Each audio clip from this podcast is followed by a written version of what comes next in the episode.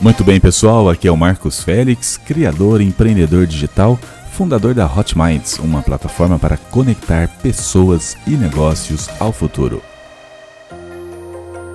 Neste episódio do meu podcast, eu compartilho com você os dados divulgados pelo Instituto Brasileiro de Geografia e Estatística, o IBGE, ainda no final do primeiro semestre de 2019.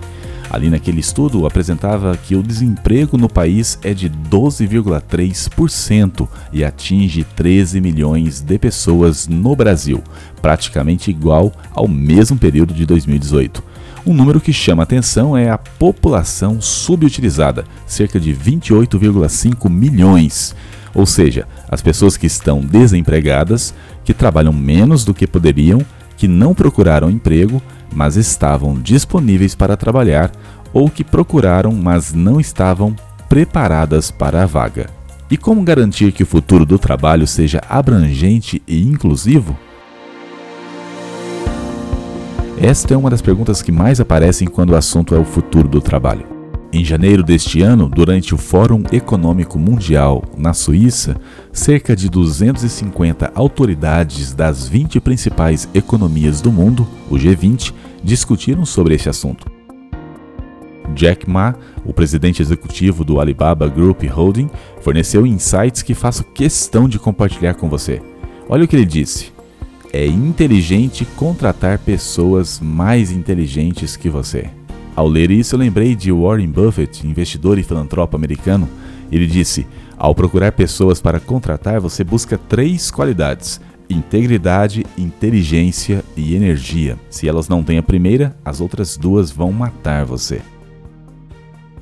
Continuando com Jack Ma, ele disse que os melhores profissionais são otimistas. Ele ainda sugere: Ajude as pessoas a serem melhores que você.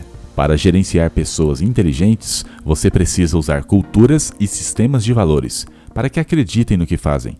Pessoas estúpidas você controla com regras e documentos. Ainda segundo o presidente executivo do Alibaba, as máquinas do futuro têm chips, os humanos têm corações. A educação deve seguir nesse rumo. Muito bem, e você está mesmo se preparando para ser um protagonista na nova realidade do mundo do trabalho? Eu converso muito com a minha parceira de negócios, Eusi Campos. Ela é a cientista do protagonismo e às vezes eu digo: Eusi, eu tenho a sensação de que as pessoas estão indiferentes aos problemas do mundo e às suas próprias vidas. E ela sempre me diz que o protagonismo é de cada um, ou seja, podemos ajudar com mentoria, jornadas, plano de carreira, modelagem de negócios mas é necessário que cada um abrace a mudança, perceba os benefícios agora e no futuro.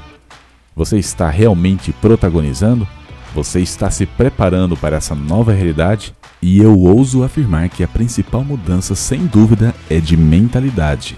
Nosso papel como protagonistas é facilitar essa mudança para o mundo que está ao nosso redor e para nós mesmos. Se você gostou desse episódio do meu podcast, compartilha com seus amigos e manda para alguém que está precisando ouvir isso neste momento. Eu tenho certeza que muita gente está buscando soluções para se reinventar na carreira, nos seus negócios, na sua vida. Um grande abraço do seu amigo Marcos Félix e lembre-se, o futuro começa hoje. A gente se encontra no próximo episódio. Tchau, pessoal.